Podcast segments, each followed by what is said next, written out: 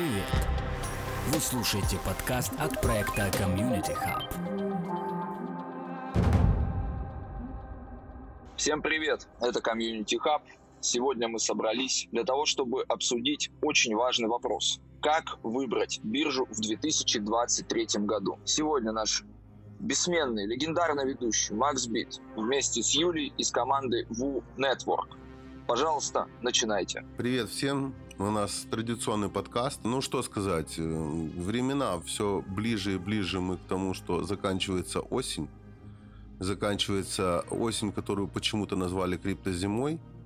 Но при этом можно сказать о том, что э, рынок держится, несмотря на падение различных курсов. Ну и, соответственно, народ двигается с одной биржи на другую, прыгает туда-сюда, особенно после всей истории последних падений, например, э, то, что происходит сейчас с FTX, э, мы решили, что пора эту тему обсудить. Позвали человека, специального человека, который разбирается в этой теме, разбирается вообще в теме того, какие биржи бывают, какие биржи хороши, какие биржи хуже. И вообще, как их выбирать, по каким критериям. С нами сегодня Юля из WU э, Network, как уже до этого сказал наш конферансье давайте так его назовем, Александр, который в том числе может задавать вопросы, если они у него возникнут. В общем, сегодня будем говорить по поводу бирж, будем говорить с Юлей и будем говорить на тему тех прекрасных, на мой взгляд, движений, которые ее команда сделала в последнее время, а именно анализ, research, который они сделали на э, тему трейдерства.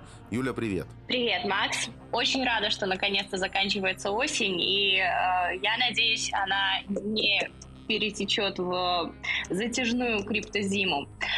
А, спасибо большое, что пригласили. Да, действительно, мы увидели очень много потрясений в 2022 году, и, конечно же, они коснулись а, и криптовалютного рынка. Так, мне кажется, а, мимо нас не прошли военные действия на территории Украины, да, которые повлекли за собой санкции и привлекли за собой то, что очень многие биржи начали блокировать пользователей, определенных пользователей или пользователей из определенных регионов.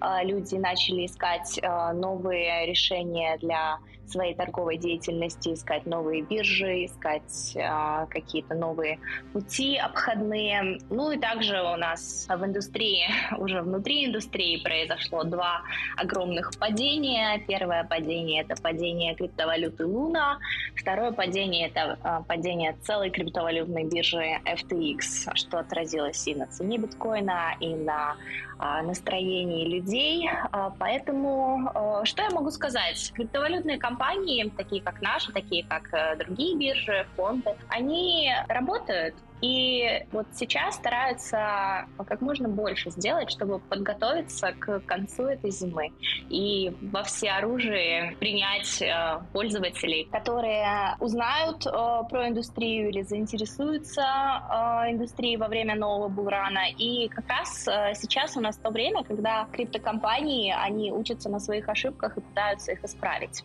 Поэтому очень интересное время. Спасибо большое, что имею возможность с вами сейчас это все пообсуждать.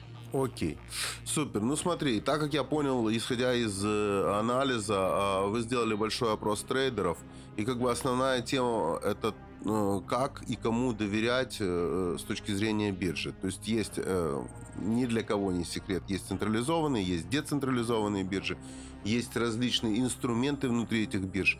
Э, как вы делали сам research, на чем вы основывались и а, какую цель вы преследовали в конечном итоге? Все верно. Давайте так. Woo Network, мы называем это э, экосистемой для торговли, то есть у нас есть и централизованная биржа, и децентрализованная биржа. Соответственно, мы работаем с партнерами, которые в том числе и крупные трейдеры.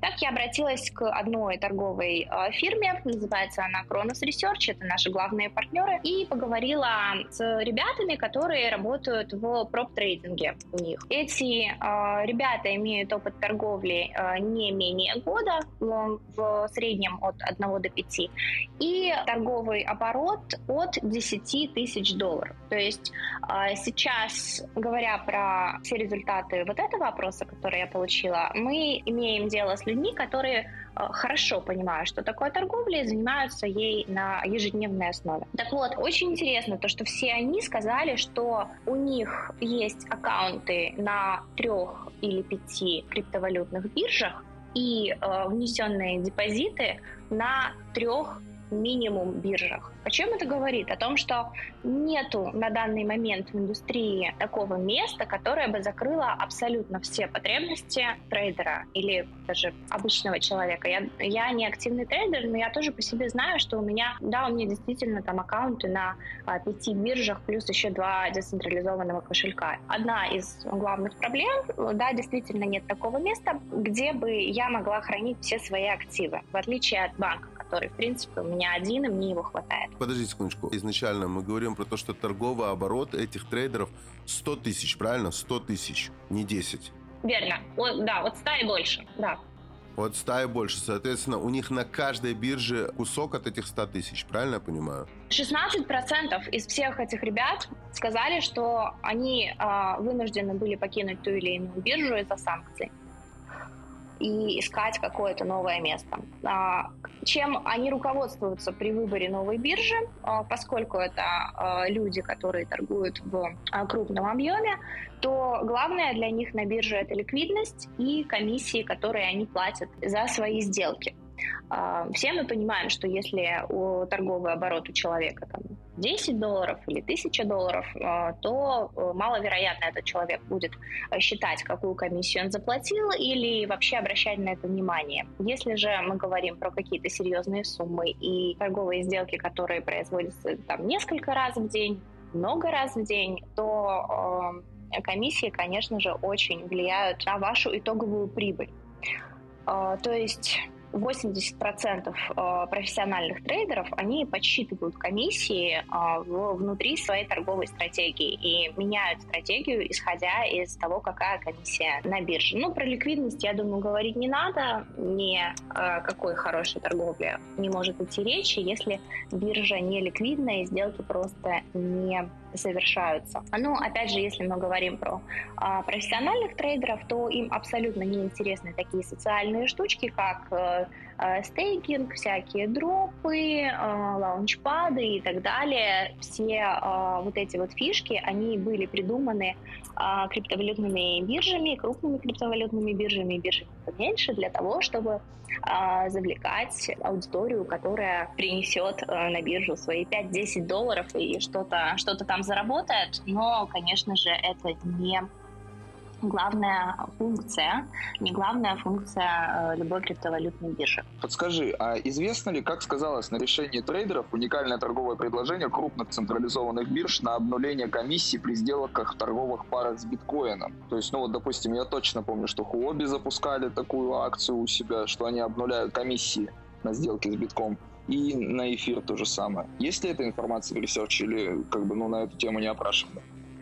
А, на эту тему не опрашивала, но э, по своему опыту э, знаю, по опыту там, общения с другими биржами, э, на крупных трейдеров это не очень повлияло, потому что все люди, которые э, занимаются торговлей профессионально, они или сами являются а, мейкерами, да, то есть они еще и зарабатывают на а, том, что они торгуют на бирже, или же а, они уже за свой там огромный торговый оборот имеют очень лояльные и там приближенные к нулю комиссии, поэтому все вот эти вот громкие заявления про то, что там Binance дает ноль комиссии, Bybit дает ноль комиссии, во-первых, Binance и Bybit э, не, они еще не определились, как долго они не продержит эти э, свои нулевые комиссии. Во-вторых, это больше было сделано для красивого слова, чтобы привлечь, опять же, пользователей, которые не совсем разбираются в том, что такое э, торговля. С другой стороны, ты понимаешь, получается ситуация, что они вроде считают комиссию, а у них комиссия и так приближена к нулю. Ну, то есть это э, очень похоже на историю с менялами, знаешь, когда ты идешь к меняле, которого ты долгое время знаешь, ты приходишь, он тебе дает на там пару копеек дешевле, получается. И ты начинаешь быть привязан к этому меняле. Ну, так оно выглядит. Не, Макс, я при менялах не жил, как бы я молод еще в этом плане, поэтому не знаю никаких менял. Ну, вот от тебя узнал. А те, кто нас слышит, знают про меня. Им приходится сталкиваться с ними ежедневно. Окей. Так, хорошо, окей. Смотри, есть, есть два еще вопроса по поводу ресерча. Э, Первый вопрос это влияет ли юрисдикция вообще на то, где на каких биржах люди э, люди пытаются. Ну, если мы говорим про цексы, да, э, про централизованные биржи, на каких биржах они пытаются э, трейдить. Это первая сторона. А вторая сторона верификация, насколько влияет. Э, Юрисдикция и верификация, они в основном зачем нужны? Эм, Не э, владельцу биржи и не сотрудникам биржи нужно узнать ваши персональные данные. Э, Это все идет сверху как раз от той юрисдикции, где зарегистрирована биржа или где хочет эта биржа быть зарегистрирована.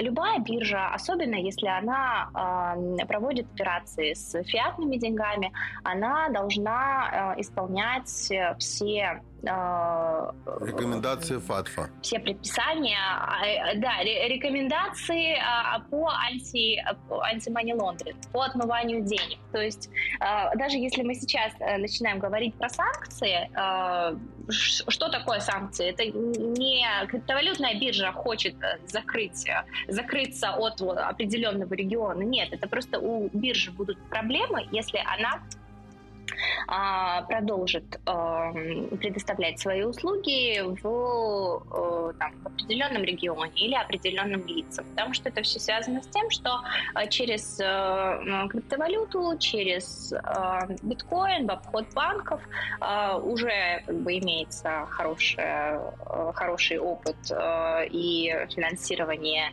э, всякой запрещенки, в том числе терроризма. И вот именно чтобы предотвратить вот это вот, криптовалютные биржи вынуждены проверять своих пользователей, вынуждены смотреть, э, куда, откуда э, пришли депозиты и обороты, и на что они на что они э, как бы тратятся, грубо говоря. Э, Вот, поэтому все, что касается AML, все, что касается проверки, это не криптовалютная биржа такая плохая. А действительно, сейчас э, биржи стремятся к тому, чтобы быть регулированными, чтобы иметь какой-то э, голос в на, как бы, в мировой экономике, э, хотят занять более значимое, индустрия стремится занять более значимое место э, в мире, чем она есть э, на данный момент. И я вижу, что э, ну, как бы, если, вс- если правильно э, э, если сотрудничество между государством и индустрией пойдет в правильном направлении, это может оказать очень, э, очень положительное на самом деле влияние. Если вам нечего скрывать, то ну, зачем вам бояться KYC? И все же вопрос по поводу трейдеров. Для них это имеет влияние в- а, при выборе биржи или нет? Для них это имеет влияние э, только с точки зрения налогообложения. И на данный момент э, трейдеры, большинство трейдеров все-таки выбирают централизованную биржу, э, так как для них DeFi еще не готов принять их торговый оборот и предложить им все блага, которые есть на э, централизованной бирже, там службу поддержки, например, или ну, ту же ликвидность, количество пар, эм, скорость исполнения ордеров. Мгм. Э, Еще вопрос, э, который касается как раз вот э, самих этих трейдеров, наверное, больше даже, чем, чем бирж. Ну, то есть мы сегодня находимся там в 22 году, сегодня э, все биржи, которые мы называем централизованные, крупными, они обладают огромным количеством пар, но при этом в большинстве случаев э, прошлый год, позапрошлый год, позапозапрошлый год те монеты, которые резко взлетали вверх, давали там сумасшедшие иксы, они в основном э, листились на биржах, которые малоизвестны, и люди бежали туда, на эти малоизвестные биржи, для того, чтобы сорвать куш. На этих самых трейдеров, которые больше года сейчас уже в индустрии. На мой взгляд, это очень маленький срок, окей, но скажем, допустим, при этом у них достаточно высокий торговый оборот, это как раз есть баланс к тому, что срок маленький. Они бегут на вот эти вот мелкие биржи за вот этими вот э, хайповыми проектами, в которых в действительности можно заработать 10-15 иксов. Ну, мы знаем случаи, э, те, кто часто нас смотрит, они наверняка это слышали. Ту же самую Шибаину, когда она вышла, и только потом, когда она уже устаканилась в своей цене, она пришла на, остав- на основные биржи, и, скорее всего, вот эти вот самые трейдеры начали каким-то образом с ней там играться, покупать, продавать. Есть ли информация на эту тему внутри Research?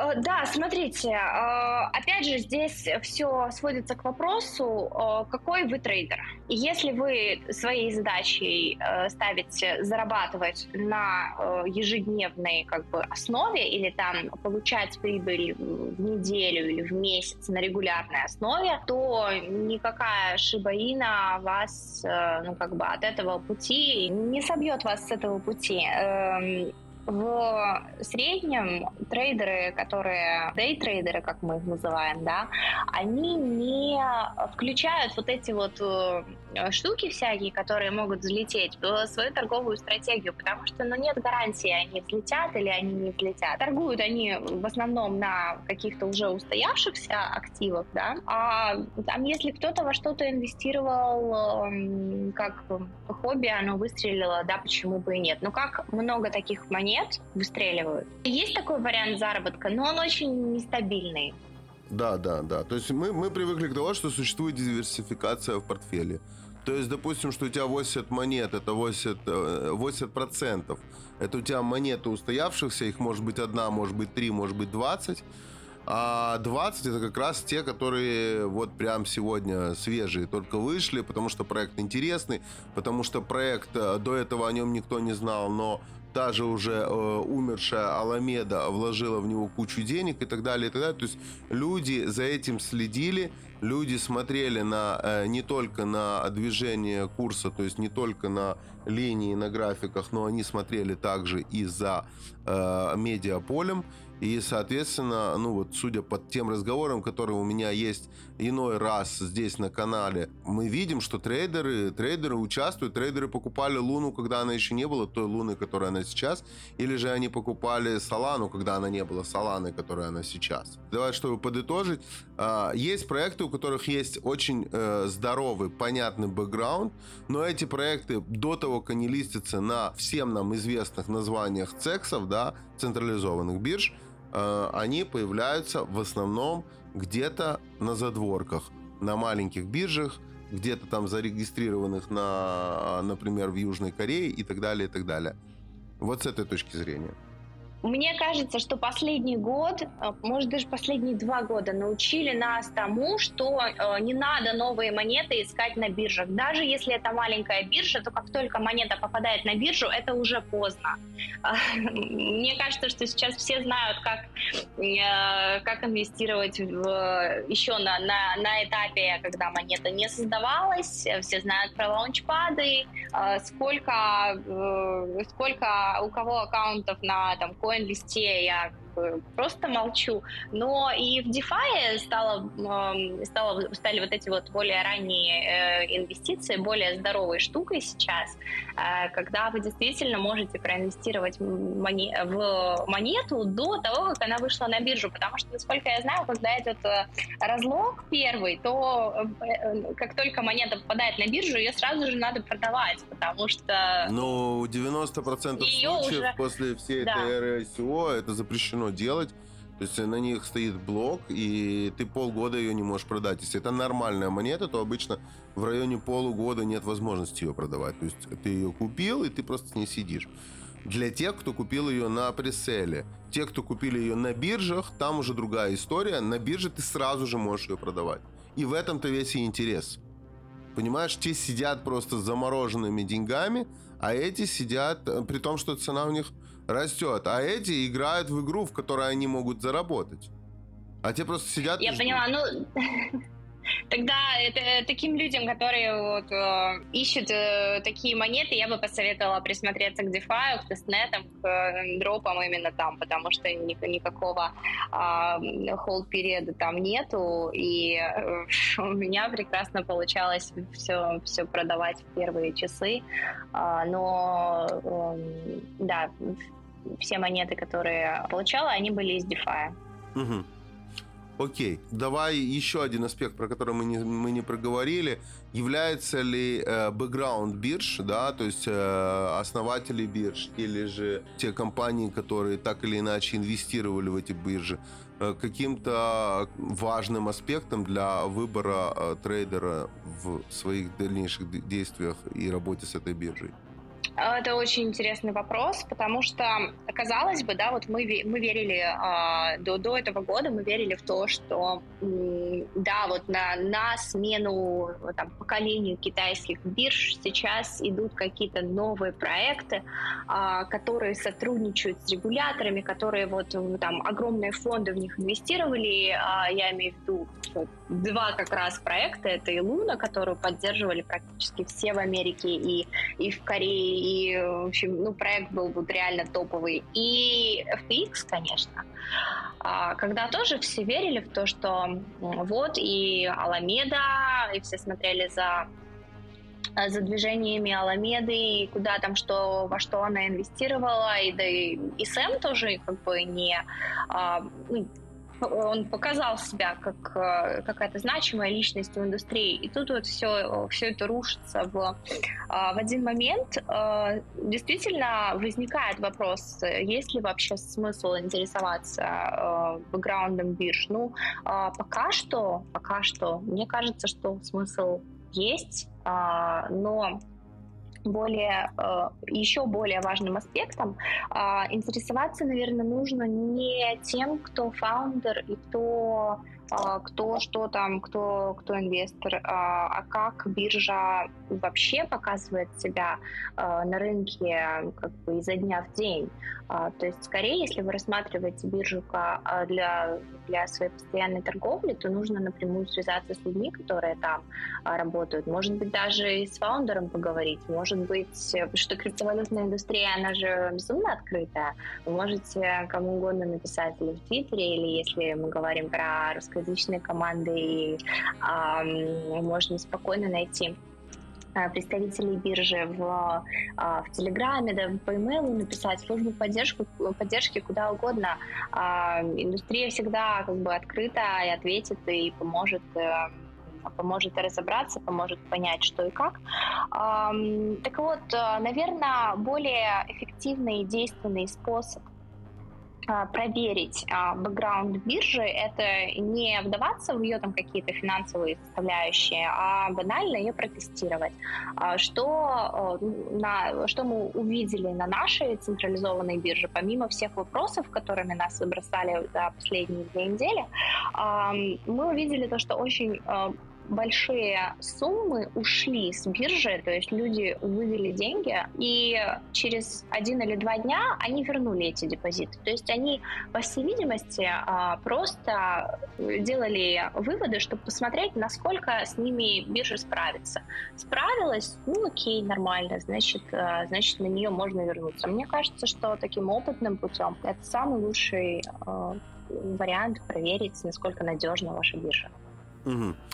Существует расхожее мнение, я не раз с ним сталкивался, о том, что в первые двадцатки бирж, которые мы знаем, да, если мы зайдем там на тот же CoinGecko или, наверное, на CoinMarketCap, наверное, тоже существует вот этот вот э, рейтинг по ликвидности, да, мы говорим про ликвидность. В большинстве случаев фаундеры это представители, представители Азии, давай так назовем их, да, то есть это азиаты.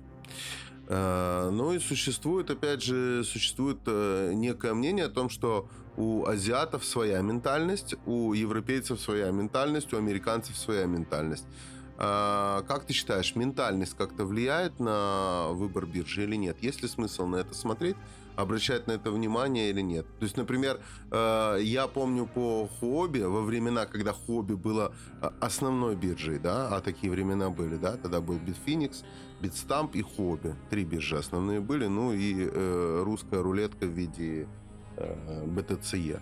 Вот, так вот в тот момент, в тот момент, да, то есть вот при выборе между ними как раз именно определялись, смотрели на то, что ну, там азиаты, там у них по-своему все, там как бы нет смысла туда лезть. Они там всей толпой идут против течения, потом они всей толпой уходят от каких-то там боковиков и так далее, и так далее. Как сейчас обстоят дела с этим вопросом?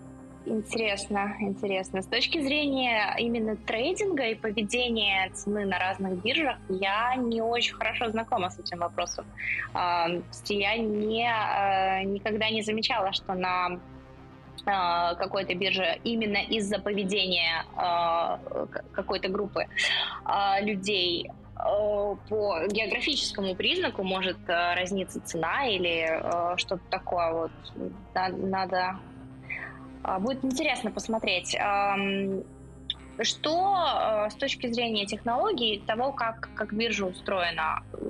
Мне кажется, до этого года все биржи, они были копии, копии, копии, копии. Особенно э, те вот там топ азиатских бирж, они же все ну, на, на одно лицо. Вот. Я, я тебе а, больше поэтому... скажу, я тебе больше скажу. Они все на одном движке. Все. Да. То есть то, единственный, кто пытался поменять движок, это Binance, и у них это не очень получилось, и поэтому Binance сейчас из кусков состоит, которые не всегда совместимы, и поэтому мы видим эти технические перерывы, которые могут длиться и появляться внезапно. Остальные все на одном движке находятся. Ну, мне кажется, это одна из главных проблем индустрии, потому что если все вот эти вот э, биржи объединить в одну, это, это будет одна биржа, и, наверное, так, так было бы лучше с точки зрения ликвидности, но сейчас просто э, вот эта копия, копии, копии, и каждая гонится за своим клиентом и какой-то частью прибыли. Пока что-то не изменится, пока не изменят, не знаю, движок или там какую-то инновацию не, не придумают э, по кардинальную, не просто там копию сделать, то неважно, чья это будет биржа, а, может быть, там с точки зрения маркетинга, с точки зрения маркетмейкера, будет небольшая разница, но в целом для пользователя абсолютно неважно, чья это биржа, потому что все они, ну, копии-копии. Угу. Угу. Хорошо, но я думаю, что про эту часть мы поговорили, про research, и, наверное, правильно было бы перейти к следующему вопросу, который возникает из этого. А, если ты пытаешься каким-то образом категоризировать биржи, то, наверное, нужно каким-то образом и категоризировать трейдера. Потому что все трейдеры, так как я понимаю, на сегодняшний день на рынке они бывают разными. Как ты уже сказал, есть те, кто бегают за Э, за какими-то маркетинговыми проектами с э, лаунчпадами и так далее, и так далее. А есть те, которые э, мы только в битке и от битка не отходим и играем в долгую. Какой ты трейдер? Из этого ресерча можно было бы э, понять и, и вообще в принципе сегодня портрет трейдера он существует?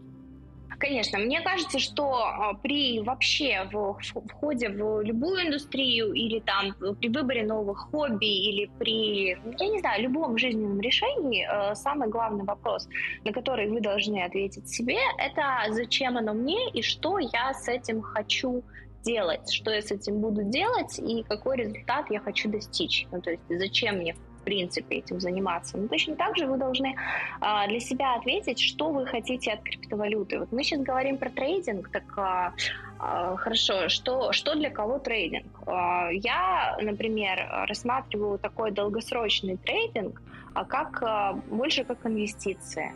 То есть я не могу назвать себя э, трейдером, потому что я, я совершаю торговые операции где-то э, раз в полгода.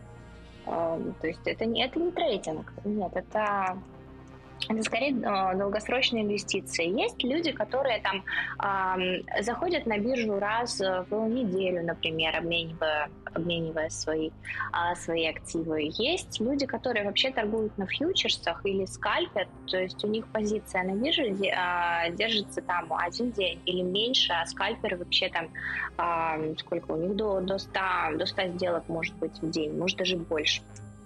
Поэтому здесь важно понять, на каком как бы, уровне вы находитесь, зачем вам нужна криптовалюта, что вы хотите с ней э, делать и э, как, ну, грубо говоря, как адаптировать э, эти знания в криптовалюте к своей жизни. И уже исходя из а, этого, мы можем смотреть на то, какие биржи будут закрывать а, наилучшим образом ваши вот эти вот потребности. На данный момент можно выделить две а, огромные, ну как бы два пласта, две категории бирж. Это биржи централизованные и биржи децентрализованные. Так вот, а, чем они отличаются? Главное, вот самое главное отличие – централизованной биржи от децентрализованной, это то, что э, депозиты на централизованной бирже попадают в один большой, ну, один или несколько, но как бы э, кошелек, который контролируется компанией, э, которой принадлежит эта биржа. Если мы говорим про биржу децентрализованную, то э, там есть э, какая-то ликвидность, там есть какой-то движок, но вы к этой бирже подключаетесь непосредственно через свой децентрализованный кошелек. Поэтому и э, ответственность за э, за этот кошелек несете только вы. Если же что-то случилось с биржей централизованной и с кошельком централизованным, вот как сейчас с FTX, то вероятнее всего что-то случилось и с вашими активами, которые э, нах- находятся на этой бирже. Исходя из этого, что мы можем сказать? Э, что если вы хотите, э, если у вас нет задачи заходить на биржу каждую неделю, каждый день, то вам лучше подойдет кошелек децентрализован. То есть не кастодиальный кошелек, и для там, обмена э, какого-то актива на какой-то вы просто там раз в неделю можете э, заходить на биржу и снова из нее выходить. Если же вы торгуете более активно, и вы э, там заходите для торговли каждый день, то, конечно же, вам нет смысла постоянно э, заходить на биржу, выходить из нее. Это дополнительные комиссии, это дополнительное время. А, поэтому здесь уже можно э, можно смотреть а, в рамках того, окей, получается, не, не все я смогу держать а, на своем там леджере, трезере и так далее. Мне нужно иметь какой-то депозит на бирже уже. Здесь смотреть а, на то, на какой бирже вы хотите держать а, средства, нужны, зачем, зачем вам держать а, средства на бирже, нужны ли вам фиатные шлюзы, нужны ли вам фьючерсы, нужна ли вам спотовая торговля, и сравнивать биржи уже по, функциям, да, по каким, каким-то более, более мелким показателям. Но в целом, в целом, мне кажется, что сейчас выбирают а, в долгосрочное хранение криптовалюты а, выбирают децентрализованные кошельки и а, какую-то часть, отведенную на более активный трейдинг, люди держат на на централизованных биржах. Но опять же, мой совет: биржа создана для торговли. Не стоит рассматривать биржу как свой кошелек. Это, ну, мне кажется, это первое правило, вообще первая ошибка любого трейдера. То есть имейте там только а, тот запас активов, который вовлечен непосредственно в вашу торговую деятельность. Все остальное нужно держать, э, а, держать на своем личном кошельке. Сколько это сегодня среднее? Мы не раз видели статистику про то, что а, количество кошельков с одним биткоин плюс достигает максимальных сейчас размеров. Сколько сегодня средний депозит тогда должен быть биткоин? Ну, не в номинале биткоина, я имею в виду. Это может быть в номинале любых монет или любых USDT стейблкоинов. Средний депозит вы имеете в виду на бирже? Да, а для основных пользователей, не для тех, которые трейдеры э, профессиональные, назовем их мы сейчас с тобой говорим, понимаешь, мы сейчас с тобой говорим, и те, кто нас слушает, у них нету 100 тысяч э, оборотов. я понимаю, да, я понимаю. То есть, ну, они бы хотели понимать, они вообще, а, они вообще считаются ли трейдерами? Вот ты сейчас им объяснила правила игры, а они вообще не понимают, они вообще в категорию трейдер заходят, или они заходят в категорию мамкин инвестор, когда он просто тупо закидывает э, 10 тысяч долларов от машины проданной, понимаешь? Я тогда тоже мамкин инвестор. Так, ну, э, слушайте, это, это все очень индивидуально, но... Эм... Ну, приблизительная статистика, вы обладаете ей какой-то? Вы представляете себе, что, наверное, где-то в среднем должен, ну, а депозит где-то приблизительно это вот там в районе пол биткоина или биткоина. Или... Просто во времена, когда я помню, что я хоть как-то касался этой темы, 10 а, битков на счету, ну, как бы это было, это было, это был мамкин трейдер. Это вот прям совсем мамкин трейдер. Сегодня я так понимаю, что никто не будет хранить на централизованной бирже 10 биткоинов. Ну, то есть это просто сумасшествие какое-то наверняка. Абсолютно нет. Э, сейчас э, так есть несколько э, несколько категорий. Мне кажется, что самый распространенный больше всего депозитов от 10 до 50 тысяч долларов. И все, что от где-то от 100 тысяч долларов, это уже считается VIP-клиент по меркам биржи. От 10 до 50. 10 до 50 это... От 10 говоря... до 50 это средний, средний депозит. Ну а, да, подожди, давай посчитаем. 50 человека. это что у нас получается в биткоинах на сегодня? Это получается у нас 3,5 биткоина, допустим. Ну, где-то там, да? 4, 3. 3 биткоина. Ну, окей, понятно. Окей, друзья, 3 биткоина. Есть люди, которые хранят на биржах и не парятся. И это в среднем почти все. То есть, если средний, то это многие так делают. Хорошо, давай дальше. Ты сказала про категории, которые э, связаны с биржей, и, три, и, и те, э, те желания, которые есть у трейдера, э, что он хотел бы получить от этой биржи. Э, я говорил, я говорил не раз во время эфиров о том, что, на мой взгляд, то, что мы сегодня называем биржа, exchange на английском, да, это обмен, это обменник, это не совсем биржа. А, почему? Потому что на бирже, к которой мы привыкли, традиционной бирже, есть лицензированный брокер, у него есть определенное количество обязанностей, у него есть определенное количество ответственности и так далее, и так далее. А то, что мы видим э, в крипте, ну окей, это вот чувак, у которого есть лишние деньги, или он их одолжил у соседа, у соседки. Такое тоже бывает и э, закинул, закинул в крипту, у него один раз получилось, и он объявил себя супер круто, офигенным, э, офигенным трейдером. Ну, и мы такие случаи знаем, посмотри в YouTube. Слава богу, они все заглохли. То есть вот сейчас зимой с этой они заглохли. YouTube вообще иссяк русскоязычный, потому что вот эти вот как раз супер трейдеры, которые нам показывали перевернутые плечи, которые нам показывали чашки, которые нам показывали боковики, которые показывали боковики с двойным выходом, они все пропали. Э, я так понимаю, что они или слили свой депозит, э, или их ищут те, чьи депозиты не слили. Так Тон Вейс тоже пропал. Тона Вейса тоже не, он не пропал, не просто... Было. А где он? Ну, такого его не было, потому что я его не зову, а не потому что он пропал, чтобы ты понимал. Ну, он ты, есть. Позови, ты позови он его, а есть. у наших слушателей Так я позвал же его на понедельник. Что Тон Вейс тоже пропал, они же Не, переживают. на понедельник. Я тебе скажу, Тон Вейс, Тон Вейс, вот смотри, вот пример Тон Вейса, да, Тон Вейс играет в долгую. Ты, Юль, ты знаешь, что такое Тон Вейс, правильно? Да, да, знаю. Конечно. Тон Вейс играет в долгую. Тон Вейс поставил, как бы у него там этот стоит, у него вот этот вот его личный индикатор – который за деньги, который... Это который э, фирменный индикатор вместо... Waze, ты имеешь в виду?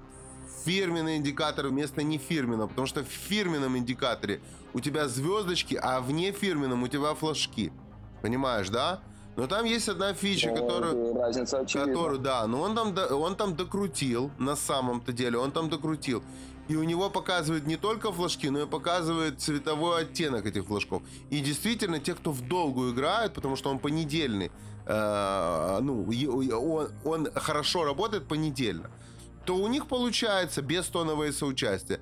Э, Тон Вейс проводит саммит свой, и у него там приехали люди. То есть, как бы, э, вчера прочитал, друзья, те, кто не знают, вот сейчас ситуация, которая происходит в России, ситуация, которая происходит в Украине, есть война, окей, но и там, и там 10% населения, у которых были деньги и которые жили выше среднего, они увеличили свои доходы. Те, кто жили ниже среднего, они, соответственно, уменьшили их 80%. Есть еще 10% средний. А, так вот, э, вот тебе история, вот тебе история. То есть как бы саммит проходит на ура. Все, э, у всех экономика падает, стагнация, доллар бьется с евро и так далее, и так далее. Все ждем кризис. При этом те, кто зарабатывали, зарабатывают. Кстати, в крипте это вообще никогда, ни разу не работало. Никогда.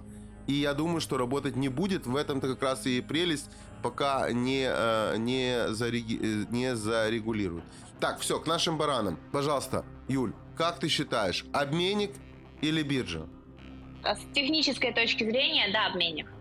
С э, той, э, с той точки зрения, чего, чего бы хотели фаундеры, как они хотели бы э, это позиционировать, вот ни, ни одна э, ни одна централизованная биржа э, как бы говорит о том, что она э, дает Эм, открывает э, простым людям, скажем так, доступ в большие финансы через криптовалюту. То есть вот этот вот нарратив, он как прослеживался пять лет назад, он э, и так и имеет место быть сегодня. То, что вот мы это сделаем э, лучше, круче и откроем еще и другим людям. Но пока что пока что не получается. Э, не получается у обменников с технической точки зрения стать биржами. Но хотя все, все об этом говорят. Я, наверное, согласна с тем, что криптовалютная биржа — это все-таки больше обменник, чем биржа. А кто такой Сизи? Сизи кто такой, по твоему мнению? Сизи? Да, или Сэм. Кто а, не знаю. Люди? Кто эти люди? Гении маркетинга. Вот именно, вот именно, друзья. И я бы обратил на это ваше внимание. Обратил бы я внимание, потому что как зовут, например, главу Чикагской биржи? Вы знаете? А Нью-Йоркской? Окей. А Московской? А, не знаю, а английской какой-либо? Любой, британской, любой. Имена кто-то знает? Нет. А зато мы знаем, как зовут этих людей. Мы знаем, потому что вся их работа это просто, а, просто постоянное, постоянное присутствие в информационном поле, которое в конечном итоге, в конечном итоге пока что э, даже непонятно, манипулируют или не манипулируют тем самым курсом, э, ну, в основном биткоина, давайте так говорить. Еще один аспект, который важно мне было бы понять, исходя из вашего опыта. Такой у меня вопрос, значит, если я помню правильно, а я уже перестал помнить правильно, потому что перестал углубляться вот в эту э, статистику, она постоянно меняется и выдается различными органами э, на сегодняшний день Э, уже и государственными в том числе. То есть там до этого считали, сначала считали криптоэнтузиасты, потом начали считать университеты, потом появились конторы, которые начали считать статистику. И в конечном итоге сейчас уже и государство тоже считает статистику, не говоря уже об отчетах бирж, которые каждый день, каждую неделю выходят по 1-2, и всех приходится перечитывать. Так вот, была статистика, она говорила о том, что только 10% 10% э, движимых э, движений в э, биткоине, они происходят на биржах. Остальное все происходит вне их. Но при этом отражение цены, оно э, происходит и, и, и концентрируется на э, централизованных площадках, а не в колуарах. Э, как ты считаешь, нормально ли это? Это, э, это то, куда мы идем, это то, то, что должно быть, это дальнейшее развитие э, развития индустрии, когда получается, что площадка, которая не обладает э, ну, даже минимальной ликвидностью, она э, ценообразует э, весь рынок и всю сферу. Мне кажется, это ненормально, и вообще э, мы уже, наверное, не, даже не первый год говорим о том, что э, криптовалюта, э, криптовалютная индустрия, она нуждается в объединении, она нуждается в агрегировании всех вот этих вот бирж. Она, ну, грубо говоря, нуждается в том, что сделал OneInch в DeFi, да, как это облегчило всем жизнь и немножечко улучшило ликвидность. А, она также нуждается на более таком глобальном уровне. И когда биржи перестанут вот, гнаться, вот, вот эти вот копии копий перестанут гнаться за своим там кусочком чего-то, э, мы, наверное, увидим более э, зрелую индустрию, более мощных, мощных игроков, более продуманный подход к технологии, потому что действительно это ненормально, когда одна маленькая неликвидная биржа двигает там, весь рынок. Но мне кажется, сейчас уже это не так сильно заметно, как это могло было быть там заметно пять лет назад, например. Потому что все-таки больше, больше людей, больше э, больше фондов, больше торговых, больше участников рынка. Да, да, больше участников рынка появилось на всех уровнях. А, поэтому не так-то просто сейчас сдвинуть а, что-то с места, но это тоже возможно, и пока, пока ликвидность не будет объединена, объединена, пока действительно регуляция не вступит в силу. Оно так и будет, но будущее, мне кажется, не за этим. Люблю Ван Инч, люблю Ван Инч, но напомню, что э, то, чем занялся Ван Инч, он объединил копии копий. Вот все, что там у него есть, это и есть копии. Да, копий да, я, одном, хорошо, хорошо, я, я, я согласна. Да? Я согласна, но он, зад, он задал эту, э, как бы это движение за, за объединение. Юлия, я хочу вас предупредить сразу и заранее. Вопрос будет прожарочного типа. Если вы не хотите, чтобы я вам его задавал, я не буду его задавать. Стоит только отказаться. Задавайте. Хорошо. Вопрос такой. Правильно ли я понял, что у Wu Network есть и централизованная, и децентрализованная биржа? Ну, в скобочках обменник. Да, все так. Хорошо. У нас есть централизованная биржа под названием WX и децентрализованная биржа под названием WiFi. Окей, хорошо, понятно. Ну, то есть получается, что в вашей схеме вот в этой вот присутствует равно как централизованный, централизованная сущность, и рядышком с ней находится децентрализованная сущность. В принципе, в логику это укладывается. То есть это либо децентрализованная сущность, прицентрализуется к централизованной, либо ваша централизованная биржа является еще одной отдельной сущностью децентрализованной сущности. Вот вопрос в этом заключается, что к чему относится и взаимосвязано ли? Относится э, пока что только ликвидность. То есть Э, преимущество нашей децентрализованной биржи является то, что вы можете подключиться к ней через а, криптокошелек, но будете получать ту ликвидность, а, а, какая есть на централизованной бирже. В будущем мы действительно хотим объединить все, объединить обе биржи в одну большую, в одну большую экосистему, одну безопасную экосистему, Э, которая бы э, закрыла потребности э, каждого трейдера. Э, на данный момент мы делаем к этому определенные шаги, и э, как бы хотелось видеть идеальную биржу в будущем, это биржу с э, чистым, хорошим интерфейсом, к э, которому привыкли э, э, трейдеры, да, то есть где виден, э, виден стакан, где есть индикаторы, то есть это не, не то окошечко, окошечко в DeFi, а которое там вот действительно своп туда-сюда и все. А, то есть это действительно развитый интерфейс, с которым можно э, работать, приятно работать, э, при этом это сохраненная высокая ликвидность, где ничего не лежит, и действительно можно э, быстро э, быстро обменять э, активы на как бы на любого объема.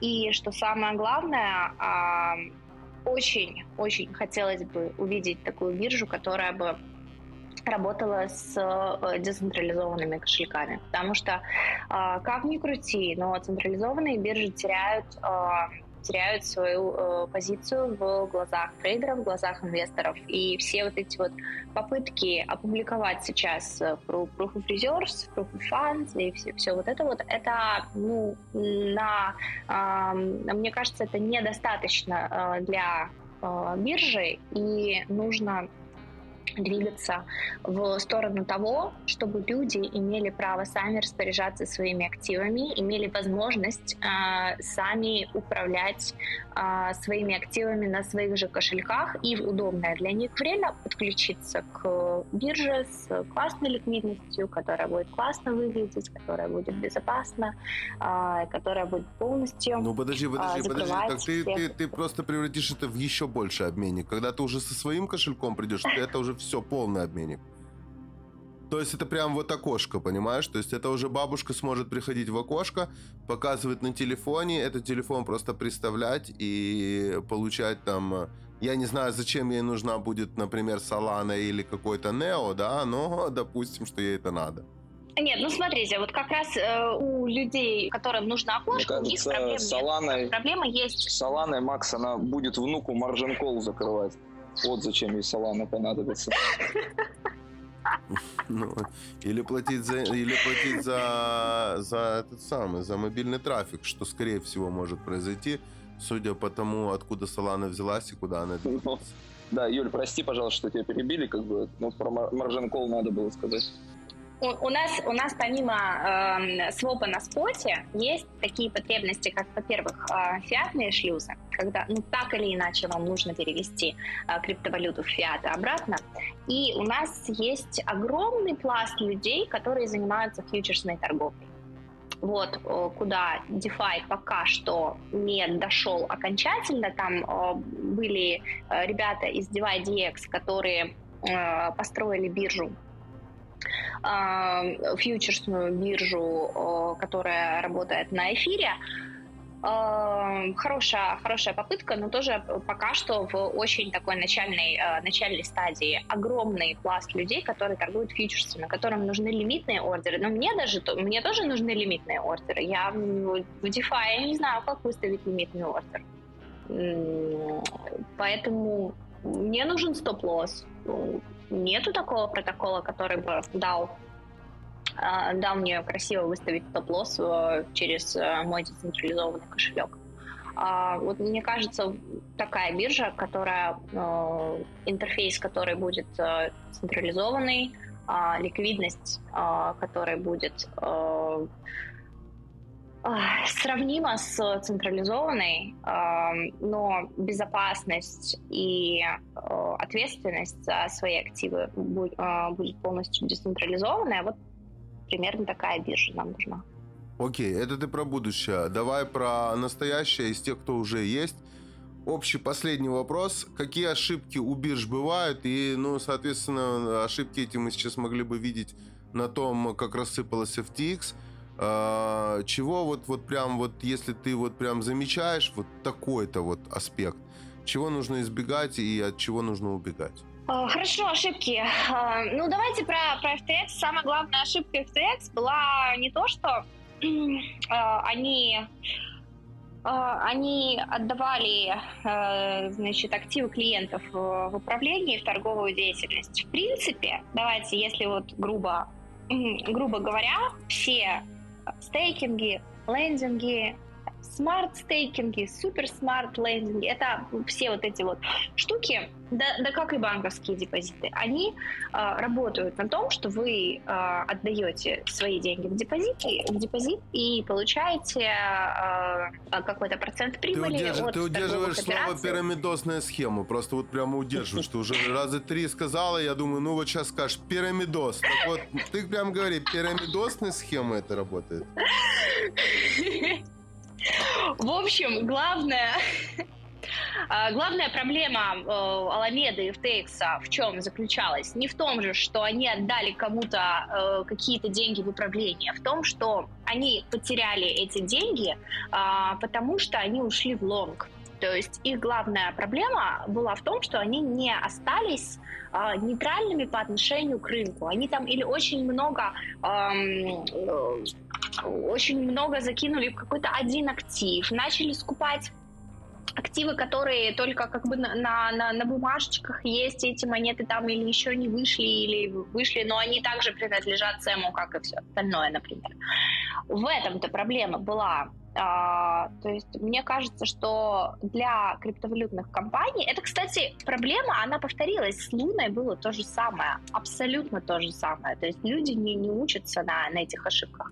А, самое главное для фондов, для бирж, для маркетмейкеров, для криптовалютных компаний будет оставаться нейтральными по отношению к рынку и показать как бы людям, что окей, у нас не только есть деньги, да, да, мы совершаем какую-то торговую операцию, но как мы э, контролируем риски, связанные с этими торговыми операциями? То есть вот тут вот риск-менеджмент, о котором говорят абсолютно все трейдеры, он просто очень грубо не соблюдался на самом высоком уровне. И вроде бы, казалось бы, все об этом говорят, и все это знают, но почему-то получается так, что вот один крах за другим. И непонятно, что Ты ждешь дальше. еще крахи или не ждешь? Я его не жду, но я, наверное, не удивлюсь, если что-то еще рухнет. О, хитро. Хитро. То есть понимаешь, да. что ну, это все... Не, ты наверное, понимаешь, не... что это все пирамидос, ты его при этом не ждешь, но не удивишься. Пирамидос Абсолютно обязательно рухнет. Обязательно. Вопрос теперь просто нужно отгадать, какой именно из проектов рухнет раньше и что он за собой потянет. Э, то, что на самом-то деле Аламеду можно было спасти, я уверен. То, что они не захотели спасаться сами, я тоже уверен, потому что это очень удобно. Э, по законам Соединенных Штатов, так как они вышли на банкротство, это очень удобное банкротство. Это такое банкротство, на котором у тебя будет очень достойная жизнь. Очень. Прям вообще никому ничего не должен и хорошо живешь. Вот, поэтому я думаю, что по этому пути пойдут еще несколько компаний. Э, но все же, все же, да, то есть почему рассыпалось, мы все понимаем. Э, э, посыпется ли дальше? Вот сейчас ты ответила, и я высказал свою точку зрения.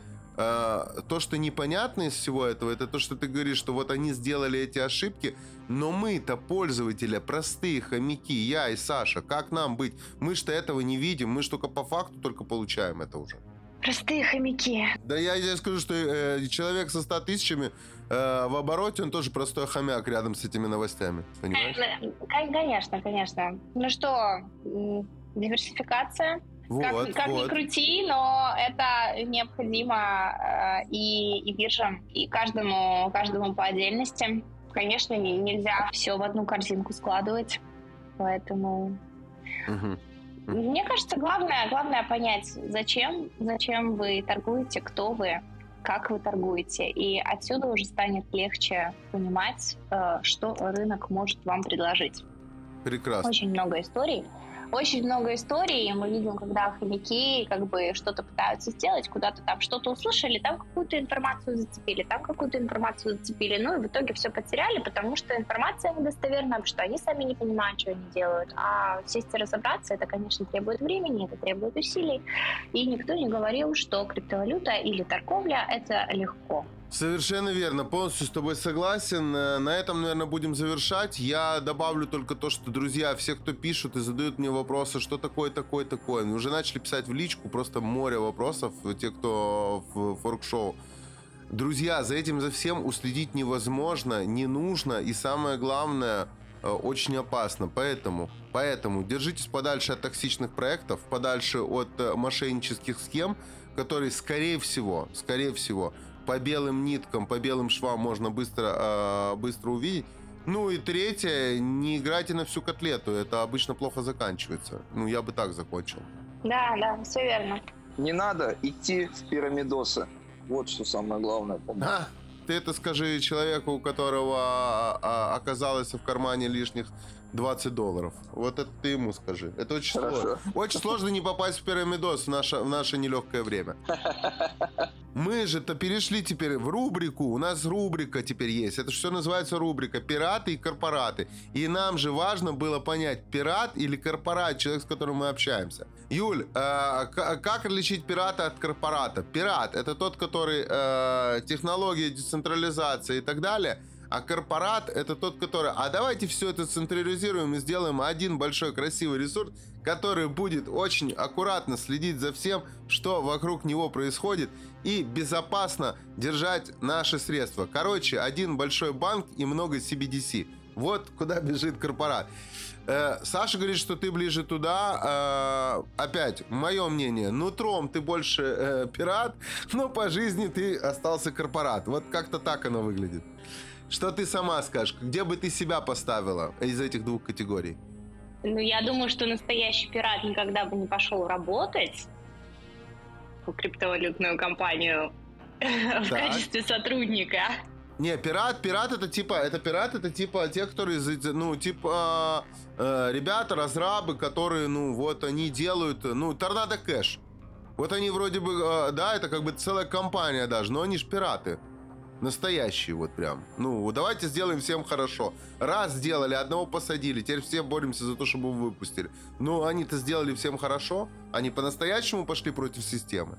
Ребят, что, что вы делаете? Я тут час э, разгова- ну, говорила про то, что людям надо а, понять, э, что, что им нужно от индустрии, а вы тут взяли и меня снова вогнали в, в размышления. Сейчас пойду думать, кто, кто я и где, где мое место В этом в криптовом мире. мире, в этом криптовом мире. Все, на этом все заканчиваем. Встречаемся с вами через неделю. Всем пока-пока. Это был Макс Бит. Это Community Hub. До встречи. Здорово. Спасибо большое. Вы слушали подкаст от проекта Community Hub. До новых встреч!